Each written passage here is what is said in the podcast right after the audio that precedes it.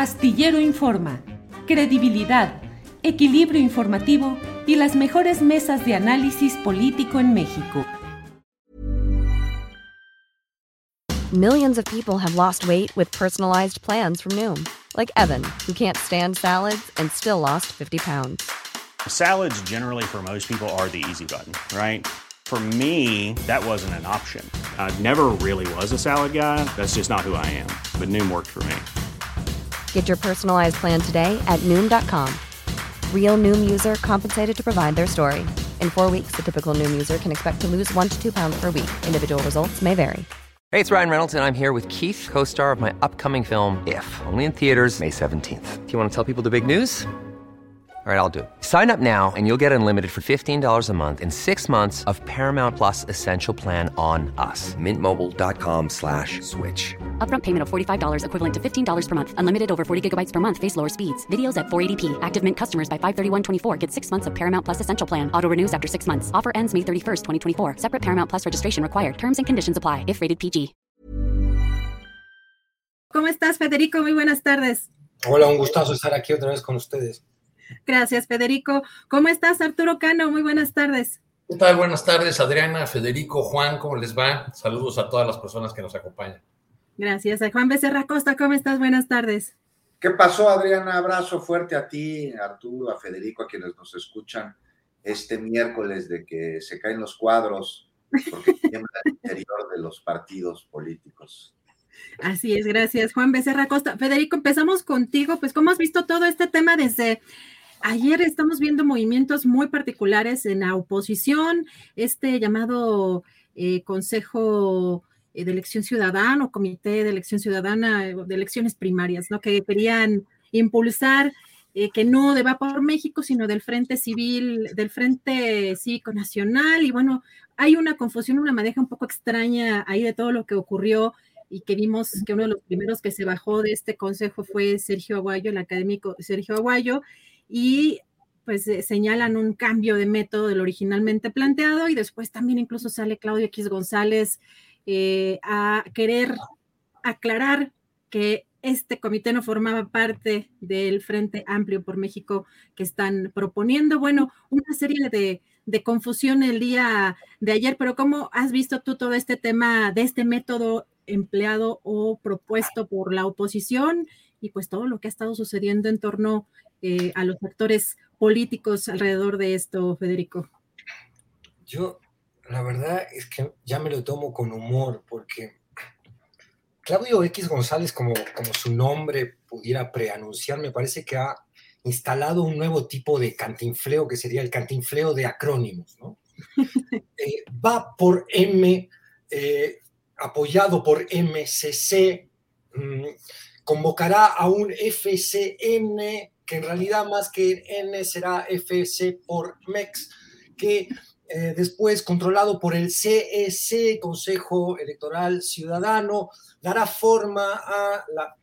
Es un genio de la desorientación, o sea, pobre de su feligresía, debe estar eh, preguntándose cómo me llamo, o sea, si yo soy parte de este proyecto, ¿qué soy? Soy MSC, VAX, mm, e, es absurdo, eh, parece planeado por el enemigo, la verdad. Yo creo que es la cara visible este hombre y otros de mm, unas cabezas políticas eh, más poderosas que desde las sombras intentan con ensayo y error eh, frenar la debacle en la que se encuentra la oposición de derecha hoy en México, la reacción al obradorismo, completamente, cosa que decimos continuamente, ya da un repetirlo, pero es una verdad tan cierta que a la vez es ineludible a la hora de ponerla como variable en el análisis.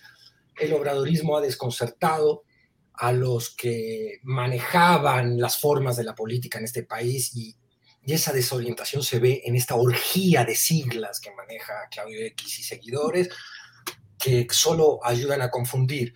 Eh, es bochornoso si, si, uno quisiera estar, eh, no sé, los seguidores de, la oposición en México deben estar muy molestos con esto, porque Álvarez y Casa sale a decir, por ejemplo, que en un hecho inédito, inédito histórico, al fin ciudadanos y partidos se han conjuntado en una nueva propuesta política que acabará con la deriva autoritaria y a los dos días, perdón, no días, horas, Sergio Aguayo comanda el exilio de este comité ciudadano diciendo que esto está controlado por los partidos y que es lo mismo de siempre y no sirve.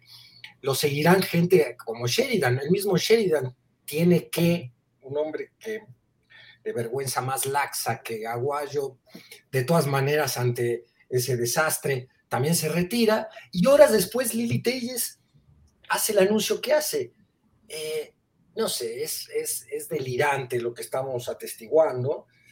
Y en este delirio, en este caos, yo creo que surge la figura de Xochitl, que tiene otros valores que ninguno de los que Lili Telles llama oligarcas del nuevo régimen, que quieren ser precandidatos de la oposición, tiene. Eh, yo creo que Xochitl tiene otros valores de carisma que la pueden convertir en la figura que no tenía la, la oposición. Lo dejo por ahí por el momento.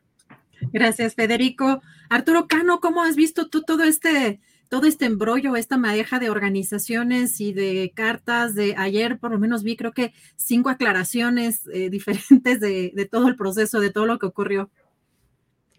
Decía el maestro Granado Chapa que el oficio de periodista tiene algo de, de buitresco. Y yo agrego que también tiene algo de masoquista, porque tuve que ver la, por obligación del oficio, tuve que, ver, no pude acudir, pero la, presentación de las nuevas siglas de, ¿cómo se llama ahora? Este Frente por México. por México. Este, yo creo que se debieran ahorrar tantas siglas, qué bueno que señalaba esto, esto Federico. Lo, lo, que estamos viendo ahí es una derivación de lo que fue el Pacto por México, ¿no? Habría que proponerles que ya de una vez eh, se pongan el gran paraguas de PPM, ¿no? El Partido del Pacto por México, para que se ahorren todas estas, estas confusiones. Eh, yo creo que lo que estamos eh, viendo con todos estos con todas estas cartas, renuncias, bajadas, subidas, este, pues es, es una consecuencia natural de las dificultades que la oposición tiene para definir un método que sea creíble y sobre todo para venderlo como un método distinto al de Morena, es decir, como el método nuestro es democrático, el de Morena es autoritario, allá el de Dazo, acá la, la democracia y además, oh, ojo, la democracia con la sociedad civil.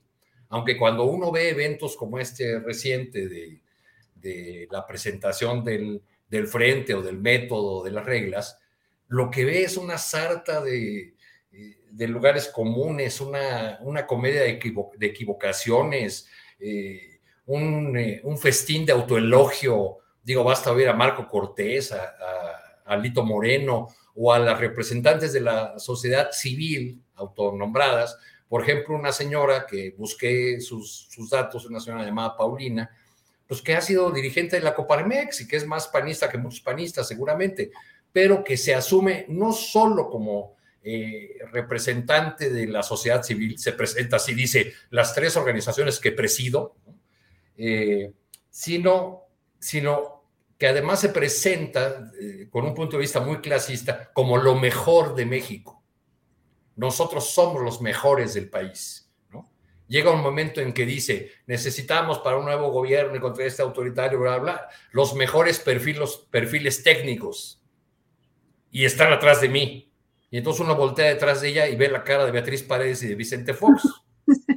Entonces dice uno, bueno, sí, seguramente los mejores perfiles técnicos, ¿no? Bueno, todo este tinglado que se está armando es para tratar de vender la idea de que del otro lado hay un proceso democrático, cuando es sabido que, mientras Xochitl Galvez deshojaba la margarita en un cerro de Tepatepec, una de las zonas más pobres del país, la decisión sobre su candidatura se tomaba en una casa de las lomas. Gracias, Arturo Cano. Juan Becerra Costa, ¿cómo ves todo esto? Bueno, eh, una de las imágenes también que más llamó la atención es en donde aparece eh, Juanito en medio, ¿no? Que es Rafael Acosta, ¿se acuerdan de, Juanito? Y eh, por un lado Enrique de la Madrid y del otro lado Vicente Fox Quesada. Eh, Juan Becerra Acosta, ¿es dificultad para encontrar método propio o incluso pues esencia y proyecto? todo. Y esa foto que dices ahí, que se ve claramente, Juanito, yo no sé qué estaban hablando, pero viste que como que estaban diciendo algo, estaba Fox dirigiéndose a Enrique de la Madrid y en medio estaba Juanito ahí con su este, pues ¿cómo se le llama? Esta cosa que se amarra aquí en la cabeza con su banda. Pues igual le estaba diciendo Enrique de la Madrid a diferentes pues mira lo que acabo de adoptar, ¿no te gusta?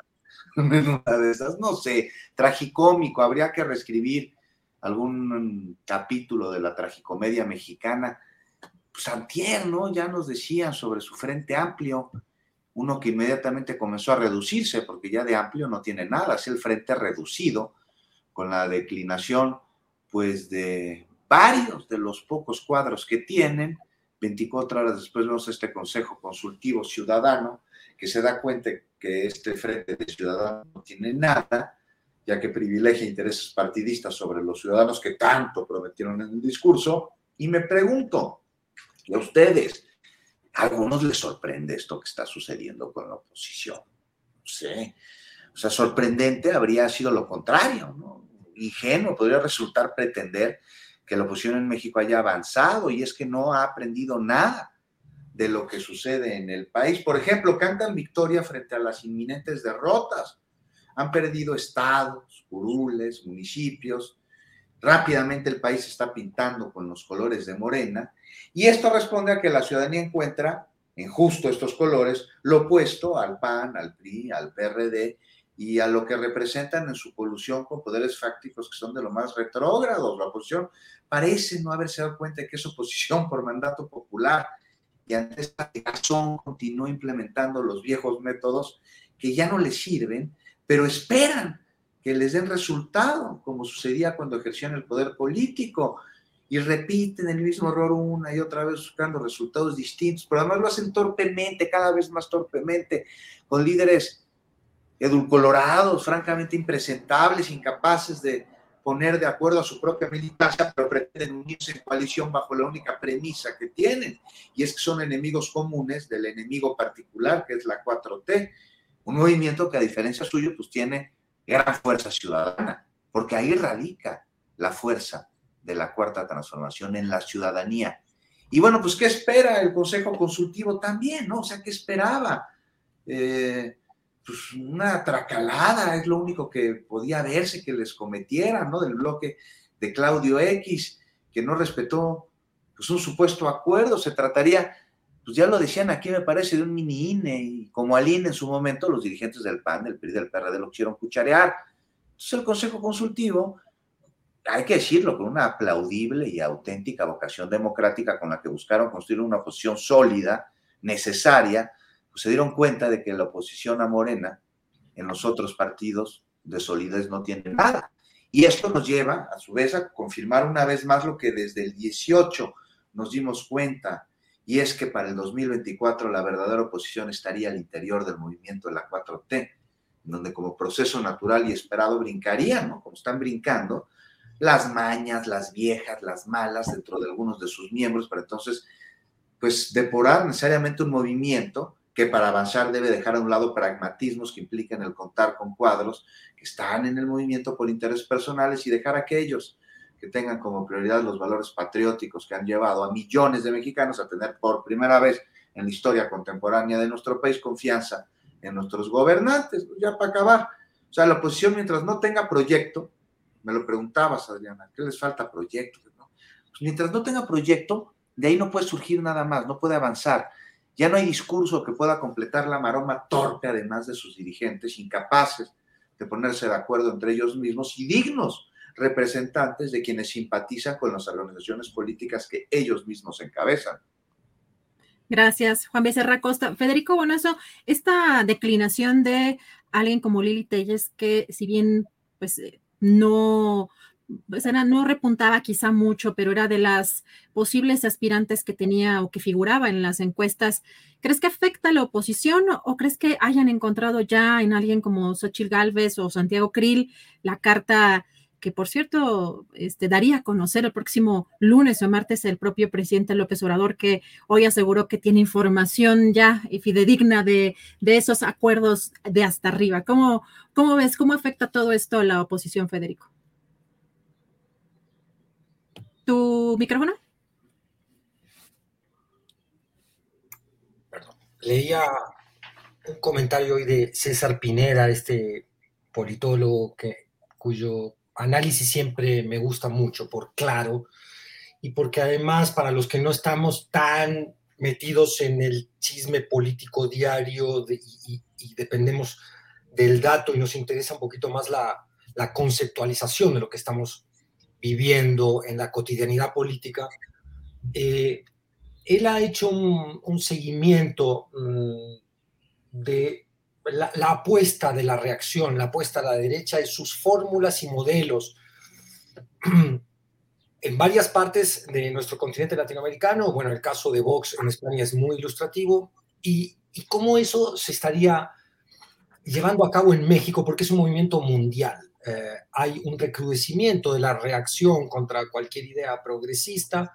Entendamos por progresismo no solo ciertas reivindicaciones puntuales a las cuales se les pone hoy el mote de progresistas, sino a, todas aquellas que tienen que ver con justicia, con reivindicaciones de minorías discriminadas o minorías, eh, o, no minorías, eh, las mujeres mismas o, todos los segmentos de la población que han sido subordinados históricamente por, los poderes eh, fácticos y políticos. Y él comentaba que que veía en la maniobra de Lili, yo coincido, una, apuesta a futuro em, donde ella sería la figura, em, lo que no pudo ser este Lozano, lo que no pudieron ser otros, la figura de esa, del bolsonarismo mexicano, digamos, del Vox vernáculo.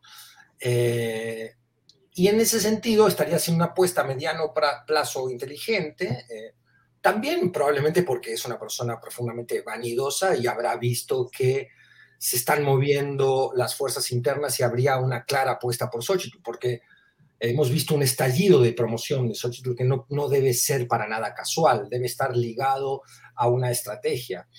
Eh, y entonces ambos elementos deben haber, eh, esto es pura hipótesis y especulación, pero suena coherente, movido a Lili Telles a abandonar ese barco, distanciarse y asumir este rol de ciudadana independiente, lo cual es completamente falso, porque que yo sepa sigue afiliada al Partido Acción Nacional.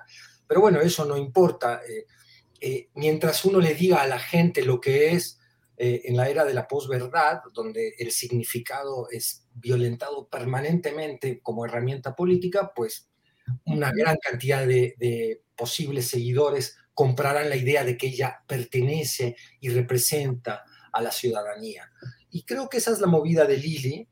Eh, quizás estamos otorgando una inteligencia política exagerada, eh, acaso fue una reacción más de la vanidad que es todo esto otro que estamos diciendo, pero por lo pronto yo creo que ella es la cara más visible de esta reacción, mm, y podemos llamarla sin atrevernos a equivocarnos, neofascista en versión mexicana, es decir, aquella que va a ir contra el movimiento LGTBI, aquella que va que ya habla, usa la terminología que se está homogeneizando en todo el continente de zurdos, refiriéndose a, la gente de pensamiento de izquierda, es decir, el pensamiento más reaccionario, que, es, que trae una profunda convicción ideológica, no solo un plan económico que sería el de regresar a, esta versión de libre mercado desenfrenada que, produjo el, fracaso neoliberal, eh, sino que trae esta pulsión ideológica muy, muy fuerte con una agenda que convence a muchos miedosos. Es decir, la humanidad se ha debatido desde hace muchos siglos entre conservadores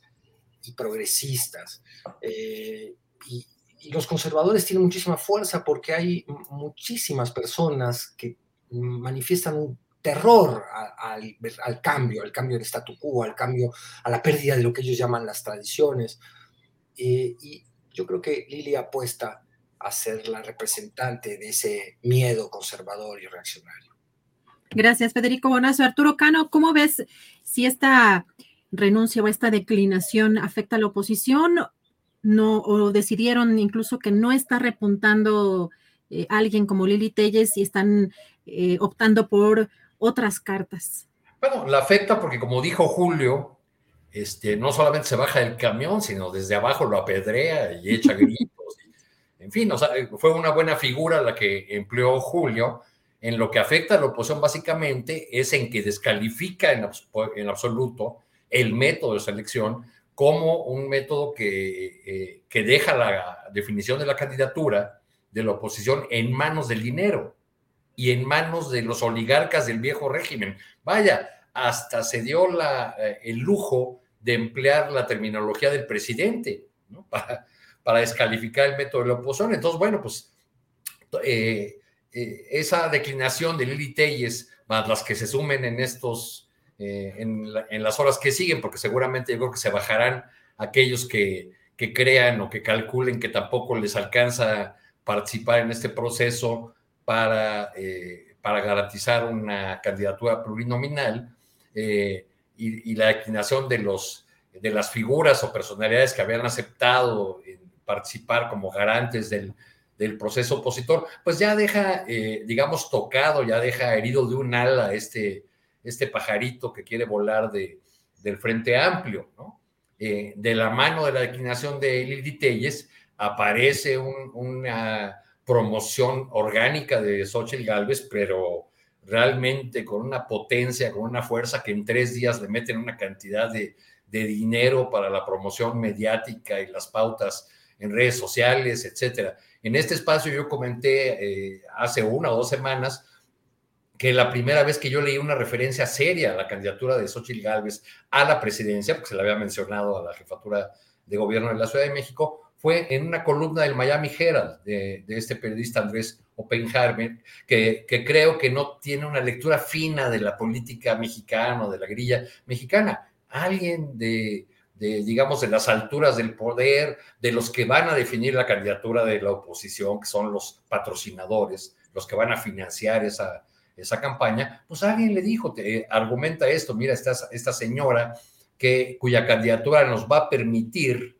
eh, eh, desmontar o enfrentar una de las principales líneas de la narrativa de López Obrador, que es que su oposición es fifí, aristocrática, etcétera. Vamos a lanzar como candidata a una señora que viene de abajo, que nació y creció. Bueno, Oppenheimer, que evidentemente no conoce a la señora Xochitl Gálvez escribió incluso que una persona que creció en la absoluta pobreza, lo cual es, es una total, total mentira, pero, pero pues eso es lo que están haciendo. Y eh, se les desinfló ese globo llamado Lili Telles, no prendió lo, lo suficiente, eh, quizá le afectó también empezar, eh, que empezó con este discurso francamente de ultraderecho, de ultraderecha, francamente bolsonarista, ocupando este espacio que creía para eh, exclusivo para sí mismo Eduardo Verástegui, este, el, espacio de la, de la ultraderecha, y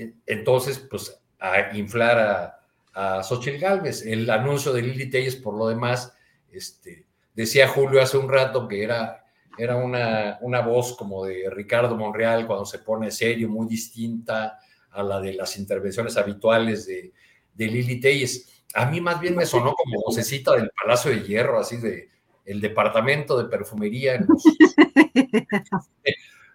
porque bueno, Lili te dices quién es, es una conductora, una lectora de noticias, y ese guion que acaba de leer se lo, se lo dieron, lo leyeron.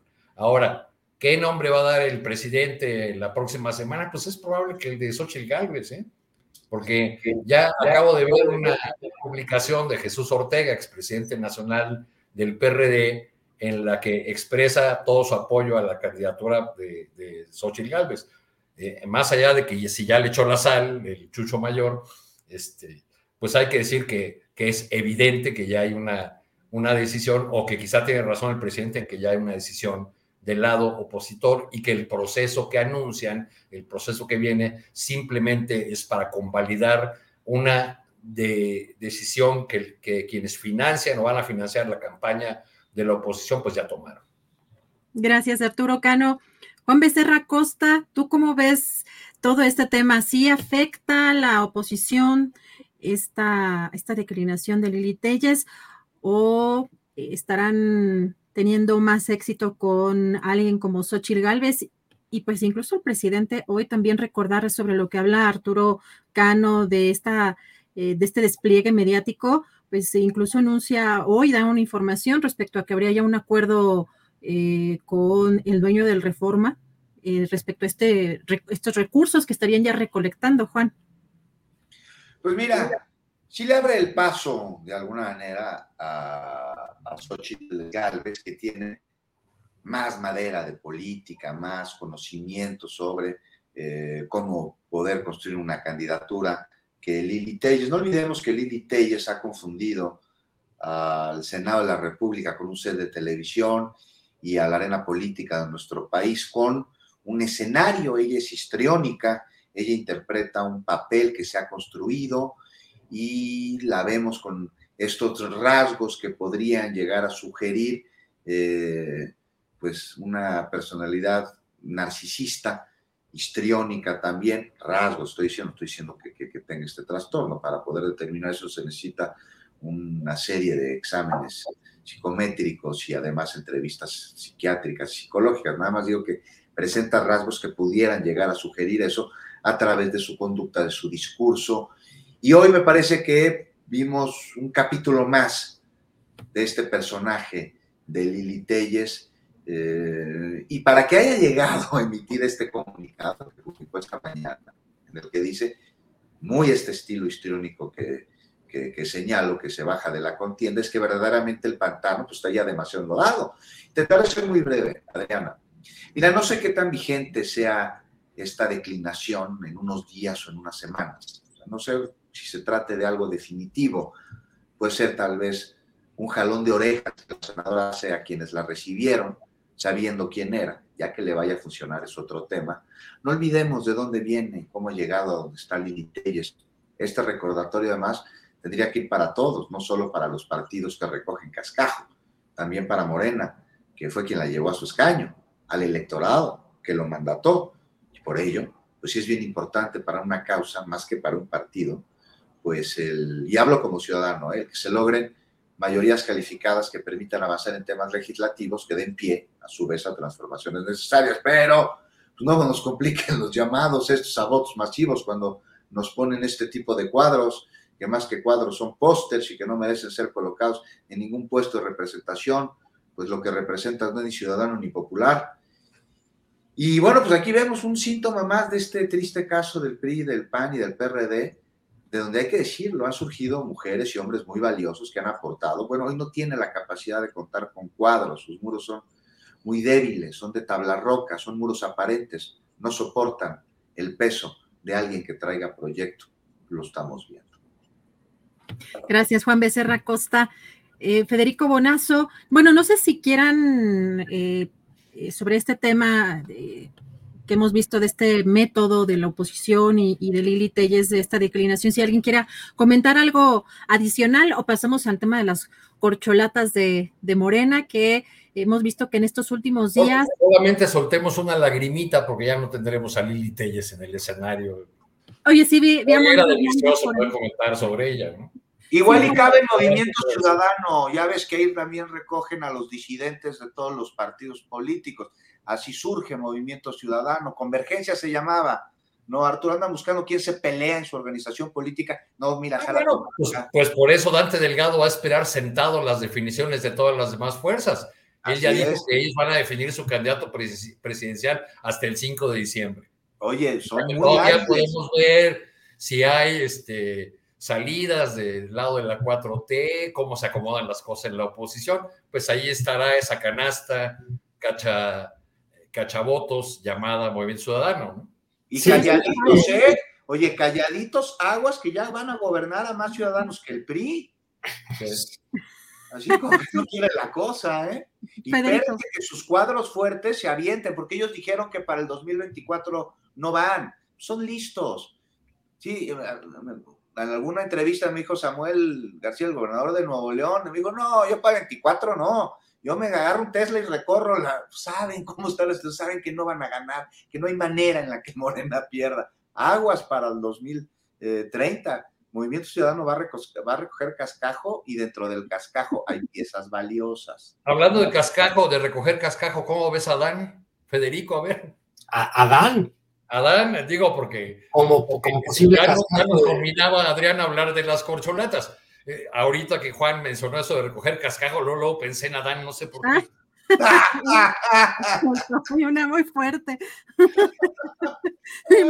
Es difícil tener el corazón con la 4T y el Pero ¿qué aprietos metes a Federico, Arturo? No, pero está bien, está bien, no, venga, yo no tengo problema. Yo lo dije en, en- creo que aquí mismo en Astillero, la última vez que estuve, que el gesto de Adán con, con López Doria contra Marcelo Ebrard me parecía, después de la, de la tragedia en la estación migratoria de Juárez, me, me pareció un gesto terrible, una señal política terrible, de que estamos viendo una unidad eh, muy, muy hipócrita, muy disfrazada, muy contenida por el poder y la autoridad del presidente, pero que es un elástico que está así de tenso en cualquier momento.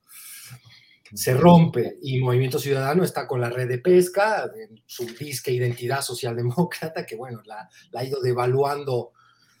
Tendrían que darle una explicación a, a un público tal vez no demasiado exigente de cómo un partido que se dice socialdemócrata adoptaría, por ejemplo, a Lili Telles, volviendo al caso de esta ultraderechista contumaz que es Lili Telles. Lo de... No, no creo que Adán Augusto se quede en el movimiento. Yo siempre he especulado con el destino de Ebrard si llega a perder la, la interna morenista. Sería un candidato maravilloso para Movimiento Ciudadano. Eh, si llega a haber alguna fricción que le dé una justificación política, moral, por llamarlo de alguna manera, ante el público de la 4T a, a si se llegara a ver, ya él está empezando con una denuncia permanente de que no hay piso parejo, de que se están incrementando, y es evidente para cualquiera que los, los gastos cada vez se incrementan más en las precampañas que estamos atestiguando. Si ese elástico y esa molestia de Ebrard, que soportó el gesto de Adán Augusto en la entrevista con López Dóriga, que ha soportado un montón de otras cosas, se rompe, One size fits all seems like a good idea for clothes until you try them on. Same goes for healthcare. That's why United Healthcare offers flexible, budget friendly coverage for medical, vision, dental, and more. Learn more at uh1.com. There's never been a faster or easier way to start your weight loss journey than with PlushCare. PlushCare accepts most insurance plans and gives you online access to board-certified physicians who can prescribe FDA-approved weight loss medications like Wigovi and Zepbound for those who qualify. Take charge of your health and speak with a board-certified physician about a weight loss plan that's right for you. Get started today at plushcare.com slash weight loss. That's plushcare.com slash weight loss. plushcare.com slash weight loss. digo, siempre especulo con lo mismo, me va mal, me, me regañan con esa especulación, pero creo que, que no la descartaría del todo. En la política todo puede ocurrir y las sorpresas más grandes se han dado en todos los escenarios políticos de nuestro continente. Pero al parecer ya se le hizo tarde a Marcelo, ¿no, Federico? Porque, sí porque la oposición ya no lo esperó. O sea, ya cuando adelantan este método y adelantan una definición de candidatura, todas esas especulaciones y versiones que hubo de que esperarían una ruptura de la 4T para, porque esa es la única posibilidad de derrotar a la 4T en las urnas, pero pues parece que ya no. Me refería yo, Arturo, a Movimiento Ciudadano, no, sí, con la, con la oposición, eh, Claudio X jamás iría ningún, ningún morenista, pero el espacio este ambivalente, hablando en términos de identidad política, que, es Movimiento Ciudadano, podría ser, digo, hoy, yo lo veo ya muy difícil. Eh, ojalá que además el movimiento, por, por el bien del país, creo, eh, que el movimiento morenista se mantenga cohesionado. La verdad es que es lo que yo desearía. Gracias, Federico. Bueno, ahora me voy, me voy así. Ahora voy, empiezo con Arturo. Arturo, eh, empezamos con el tema de las corcholatas de estos aspirantes a la coordinación de los comités en defensa de la cuarta transformación, que hemos estado viendo pues muchos recorridos, un movimiento muy intenso. Para, para mala fortuna de, los, de las corcholatas, Adriana, viene el mitin del sábado. Además que eh, había dicho... Ya desde ahora les está robando reflectores, ¿no? También, pero sí había dicho Claudia Sheinbaum, ¿no? Que iba a ir, creo que ya es es la que recuerdo que había hecho alguna confirmación, aunque el presidente en la mañanera sí había hecho hincapié en que no iban a estar en el, en el estrado, o sea que estaban invitados todos, pero como, como, ¿no? Como general, ¿no? Como los demás. Entonces, este, pero sí, efectivamente, el, pues este fin de semana que viene, pues va a ser la celebración en grande y, eh, pero pues hemos estado viendo No sé si vean algún enfrentamiento de pronto y hay señalamientos en el caso de Marcelo Ebrard sobre eh, los gastos, ¿no? Sobre excesivos eh, gastos o denuncia de roche eh, de, dinero. Sheinbaum también ya respondió que no, que no hay este este derroche a Dan Augusto en un papelito, no sé si vieron por ahí, en una servilleta o en un papelito, tenía ahí sus cuentas, ¿no? de los tacos, ¿no? Mira, me chaparritas y los tacos, todo también llevaba guacamole, salsa doble y me pusieron doble tortilla. Doble, exactamente. uno, de los rasgos de, estos, de este proceso que no quieren llamar precampañas, porque legalmente precampañas puede haber hasta noviembre, eh, ha sido pues que evidentemente, como ya decía Federico, pues hay un montón de lana eh, y, creo que el que se lleva ahí las, las palmas a ojo de buen cubero, este, pues es Adán. Eh, otra característica de, la acción pública de Adán, pues ha sido su, su labor de entidad eh, a la que va a andar cachando eh, disidencias o grupos del, del, PRI, sobre todo del, del, PRI con los que se entiende muy bien, quién sabe por qué razón, y, y, una más que pues sus eventos son los que desde mi punto de vista tienen más dificultades para lograr un entusiasmo auténtico de los, de los asistentes, ¿no?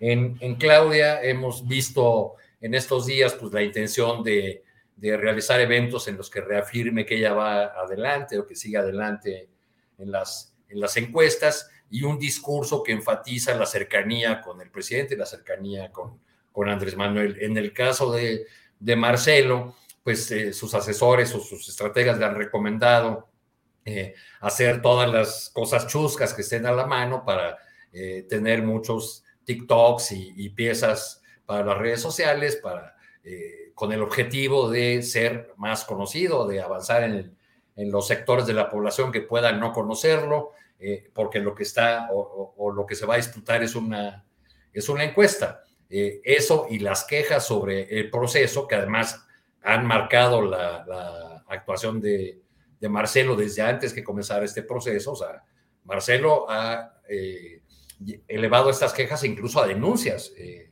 ante la Fiscalía General de la República, que han sido eh, presentadas por, por abogados este, intachables de apellidos Esteba, Regino, algunos así de esos, de esos este, eh, abogados muy, muy probos y con una larga trayectoria de honestidad. Y, pues de Ricardo Monreal he visto los Monreality. ¿Qué más ha hecho Ricardo? y, y, Noroña. La y Velasco. Bueno, sí, bueno, Ricardo Monreal siempre hace eso, ¿no? De ahora fue a, ver a la Virgencita de Guadalupe y también como habitualmente hace cada vez que va a tomar una decisión política importante, pues va ahí al, con el señor de Plateros, ahí a ver al, Santo Niño de Atocha, que está eh, precisamente en Fresnillo, su lugar de origen.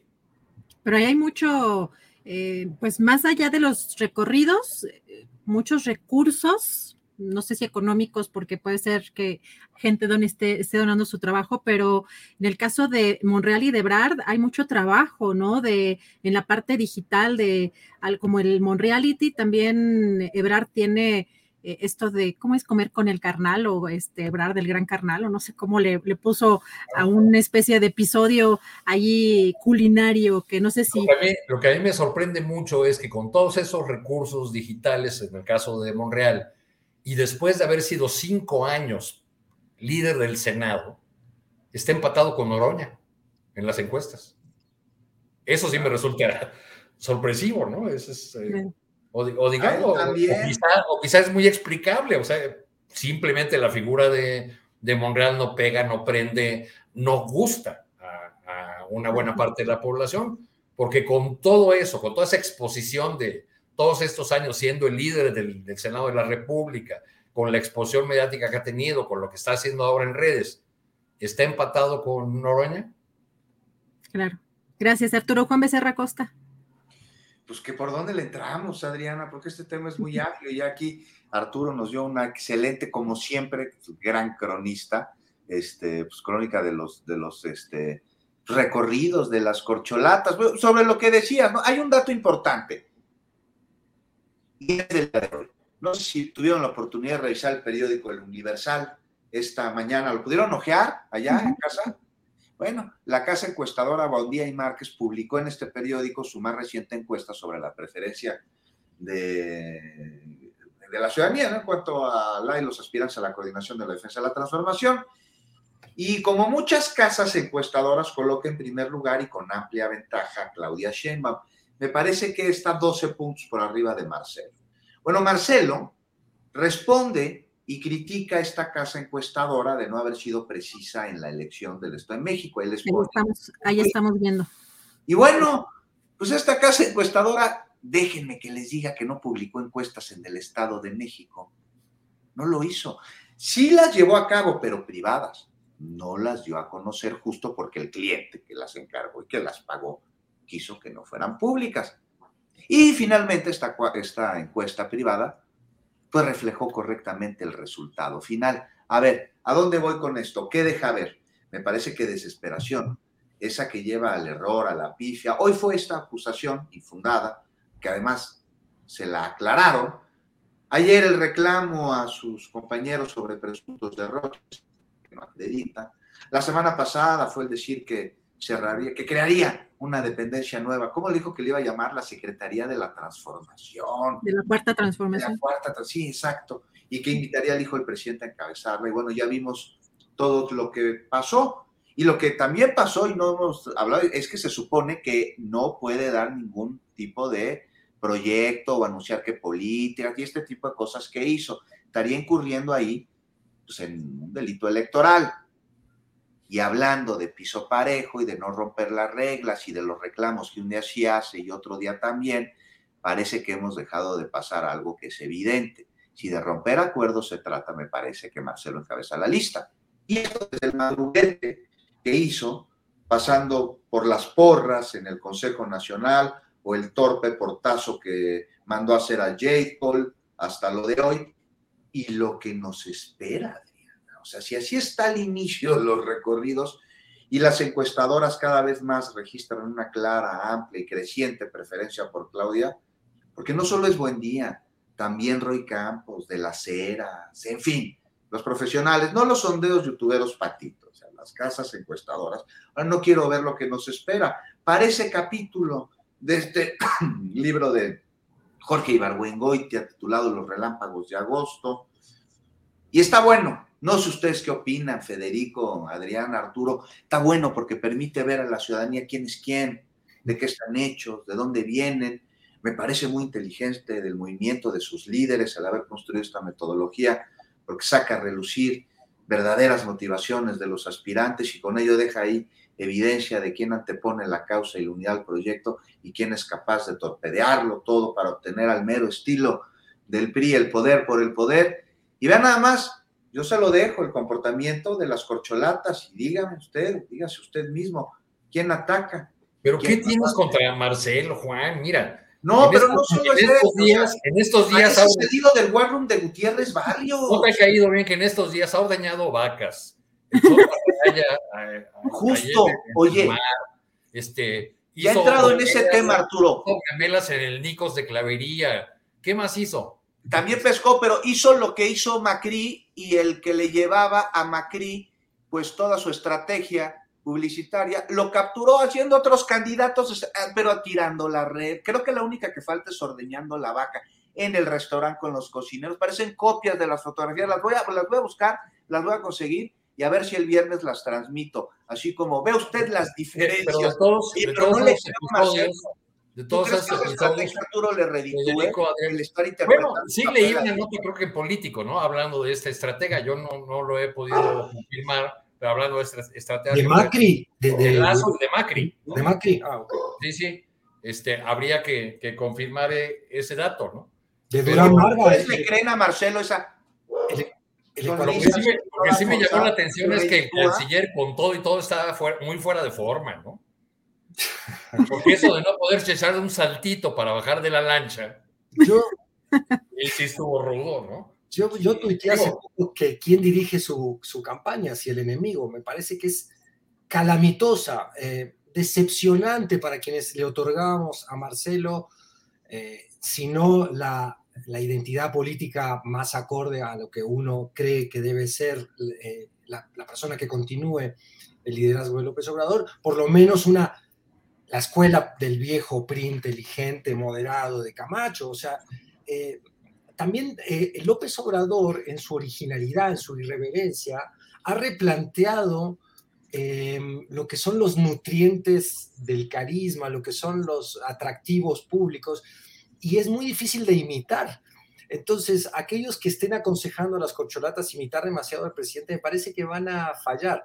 Ahora, yo hago unas encuestas aquí en mi colonia, eh, toda 4T, con, con, la clase trabajadora, con la gente que, eventualmente está eh, en la calle con el tema de la basura o, bien el, el jardinero, en fin. Y mucha gente tira precio por hebrar.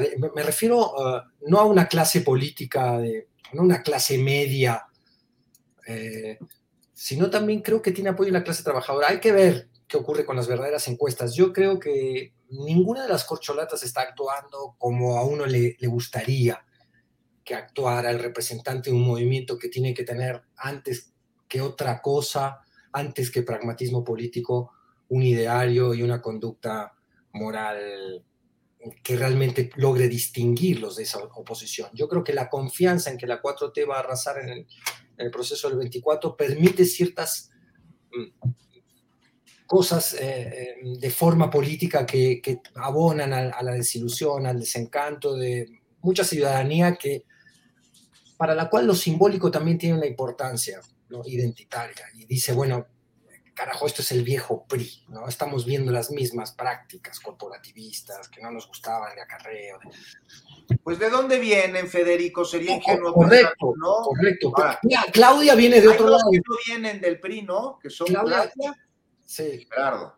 Claro, Claudia viene de otro lado, viene del ancho estudiantil, yo la recuerdo poniendo barricadas cuando yo estudiaba en la FAC de Ciencias también con ella, en el movimiento del Pero de los otros, ¿qué esperabas? Es la metodología no solo que mamaron, sino que implementaron. Correcto, correcto. Eh, pero yo creo que eso causa, causa, un daño al movimiento, esa falta, esa liviandad con la que lo practican.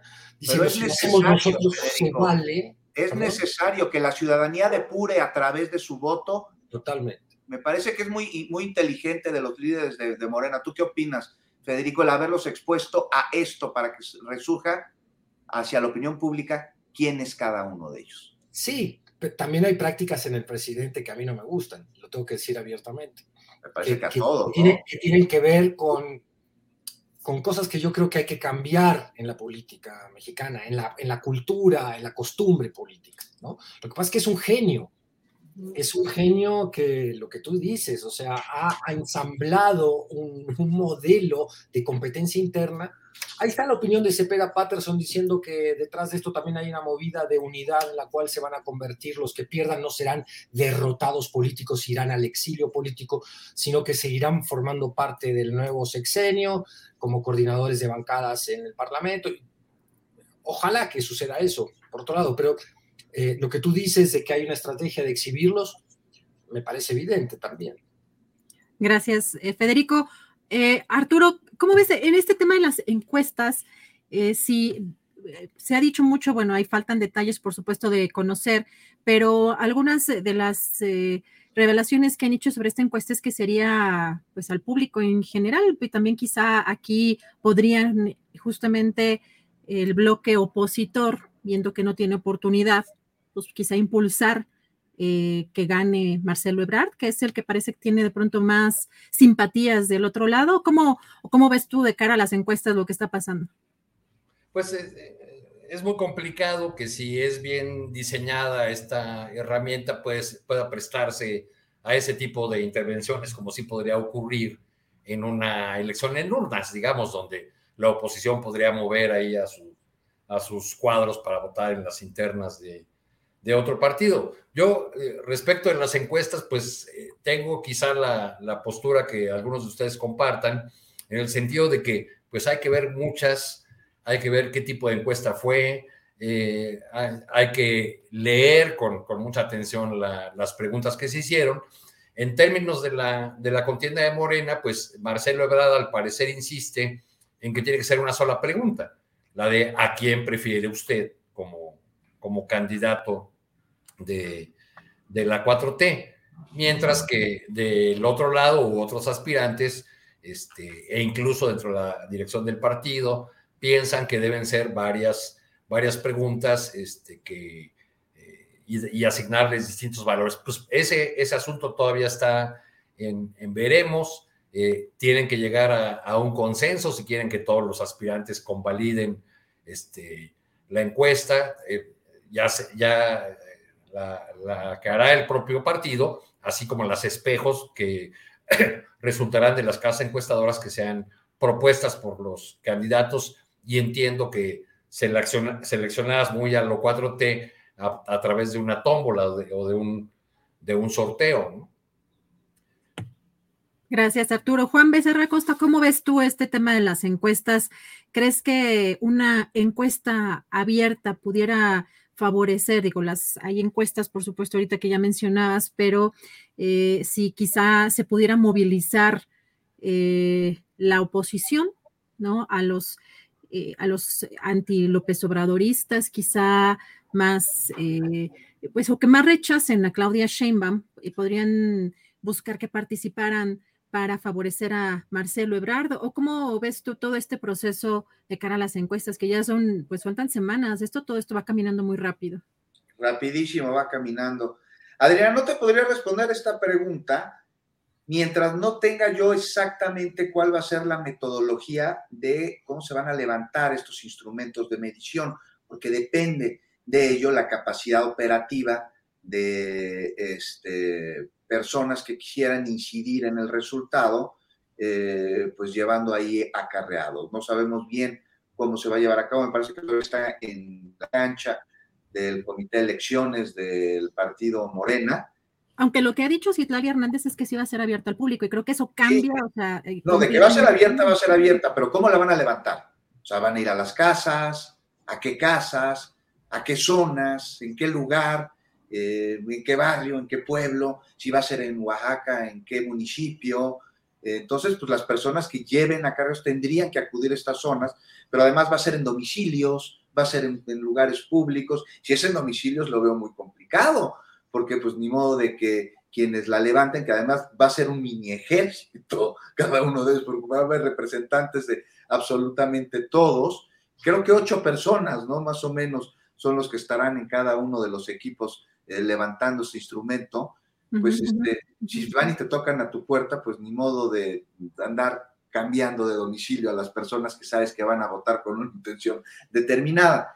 Entonces va a ser, va a ser muy, muy complicado y aquí me parece que donde tiene que estar puesto el ojo es en el resultado y en la respuesta que a él van a tener las corcholatas que no ganen. ¿Cómo van a reaccionar? O sea, si está el llamado a la unidad eh, en el inicio del proceso de recorrido, si vemos ya madruguetes, golpes bajos, acusaciones, no quiero ver cuando salgan los resultados, porque además firmaron el compromiso de que no se puede impugnar este resultado, pero también otros compromisos se firmaron y yo no los veo respetándolos. Entonces, pues me parece que ahí está uno de los grandes retos del partido Morena, de sus partidos aliados, de la cuarta transformación, en cómo se va a recibir este resultado y cómo van a cerrar filas que tendría que ser con la o el ganador y quien quede como candidato a la presidencia y relevo del presidente López Obrador en la defensa de la cuarta transformación. Ya veremos.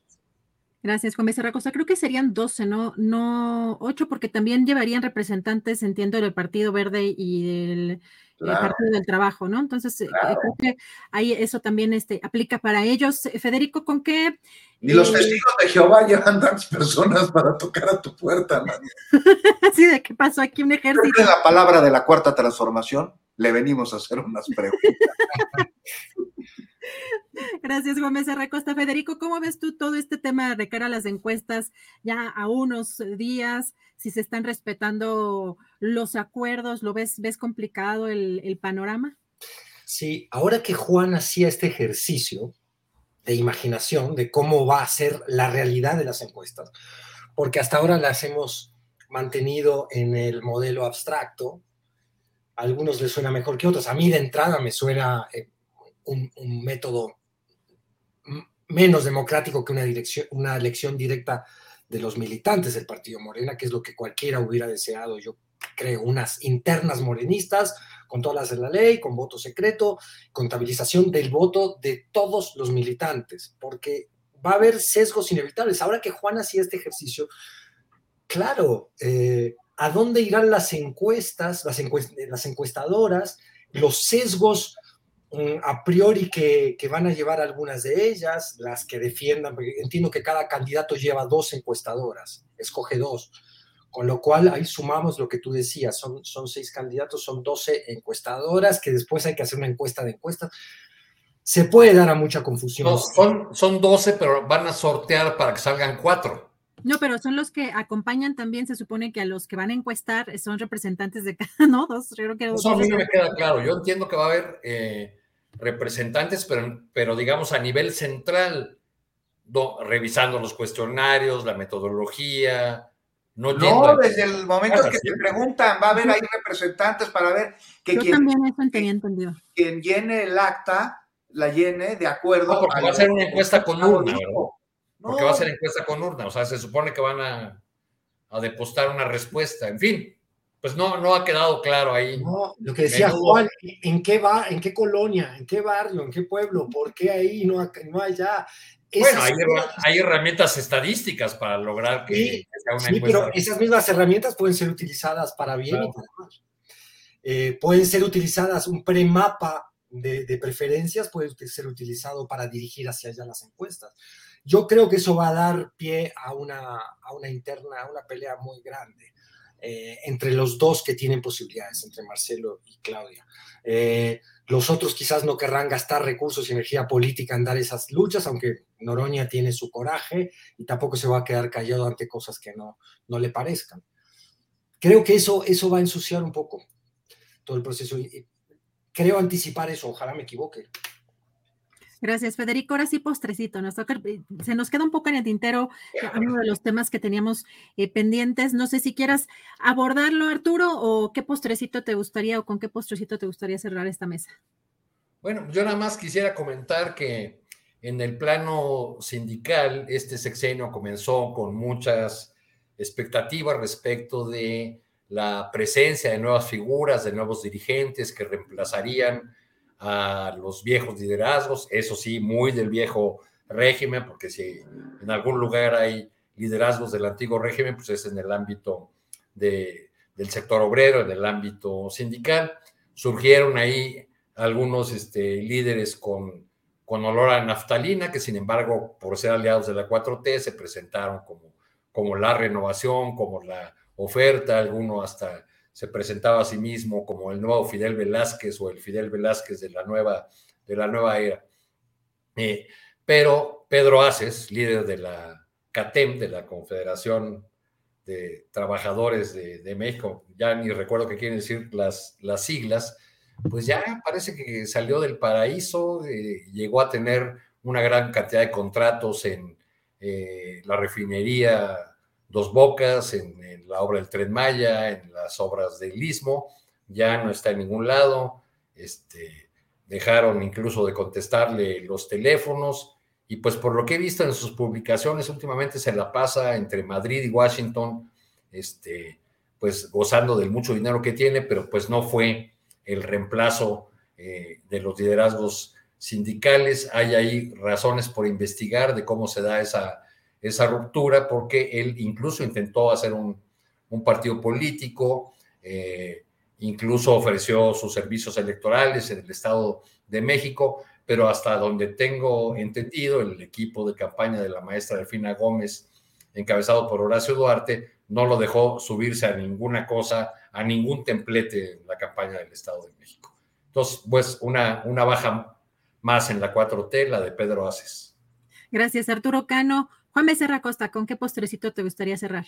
Pues rápidamente, ¿no? Con el aprendizaje de estos mercenarios de Wagner, que su pataleta duró mucho menos que una cualquier obra de Richard Wagner, y que nos pone a revisar aquí la importancia de la estrategia mediática con fines políticos. Y bueno, pues todo parece indicar, todo parece ser resultado de una estrategia de comunicación política creada desde el mismo Moscú, en donde habrían simulado que se les revelaban unos mercenarios y que se dirigían a Moscú para desestabilizar la zona y en cuestión de horas se, metieron al Huacal y ya no pasó nada, creando con ello además una situación de tensión internacional que sí existió, a lo que se le suma el pánico de la infodemia y de un cerco informativo, ¿no? Entonces ya nada más, ahí lo dejo como anécdota, como detalle de esto que se veía y decían pues algunos medios de comunicación, sobre todo en Estados Unidos, que era el inicio de la debacle del gobierno de Vladimir Putin y termina más fortalecido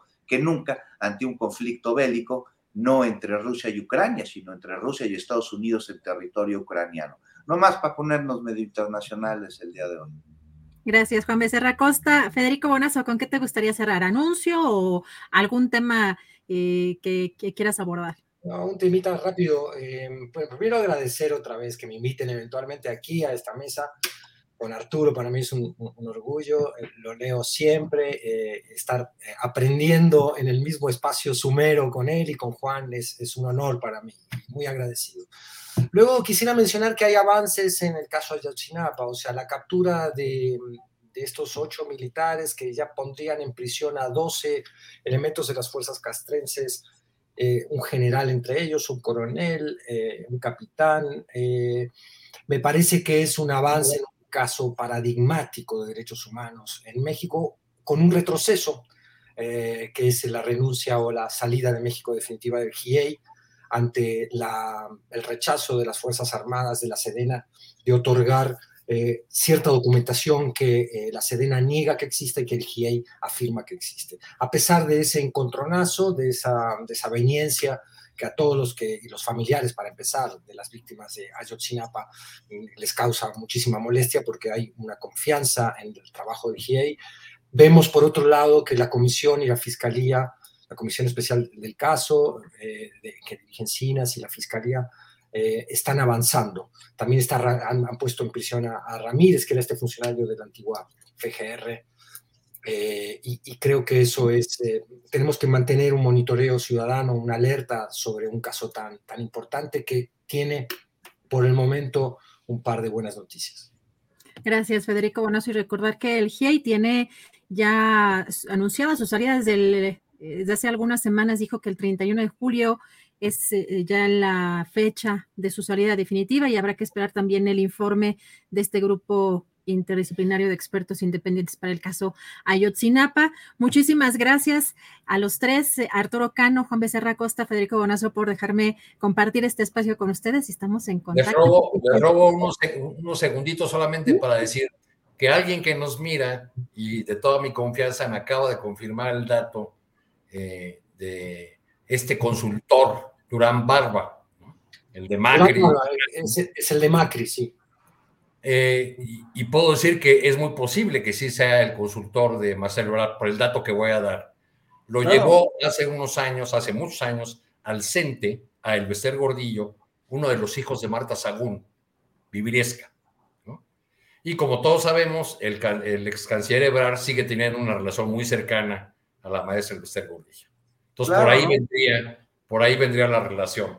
Ahí está el dato. Oye, ya nada más para terminar, no olvidar que ya el tribunal, eh, la sala superior eh, eh, del tribunal electoral determinó que Adán Augusto violó la ley electoral cuando era secretario de gobernación en este evento proselitista, ustedes recordarán, de Américo Villarreal en 2022, ¿no? Ya, ya está la resolución ahí. Eso se le, hace que se le compliquen todavía más las cosas. Sí, sí, sí, lo recordamos. Gracias. Juan Becerra Costa, Federico Bonazo, Arturo Cano. Muy buenas tardes. Nos vemos por aquí la próxima vez.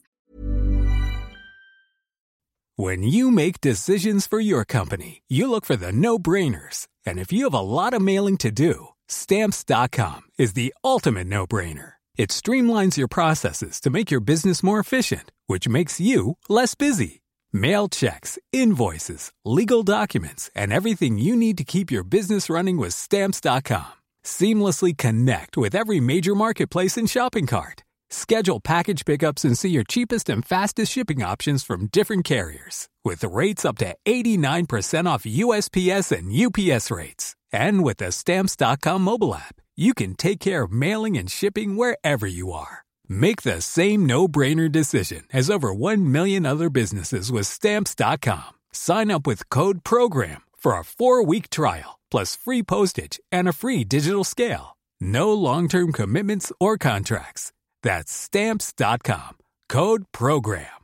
En Sherwin Williams somos tu compa, tu pana, tu socio, pero sobre todo somos tu aliado, con más de 6.000 representantes para atenderte en tu idioma y beneficios para contratistas que encontrarás en aliadopro.com. En Sherwin Williams somos el aliado del PRO. Para que te enteres del próximo noticiero, suscríbete y dale follow en Apple, Spotify, Amazon Music, Google o donde sea que escuches podcast te invitamos a visitar nuestra página julioastillero.com.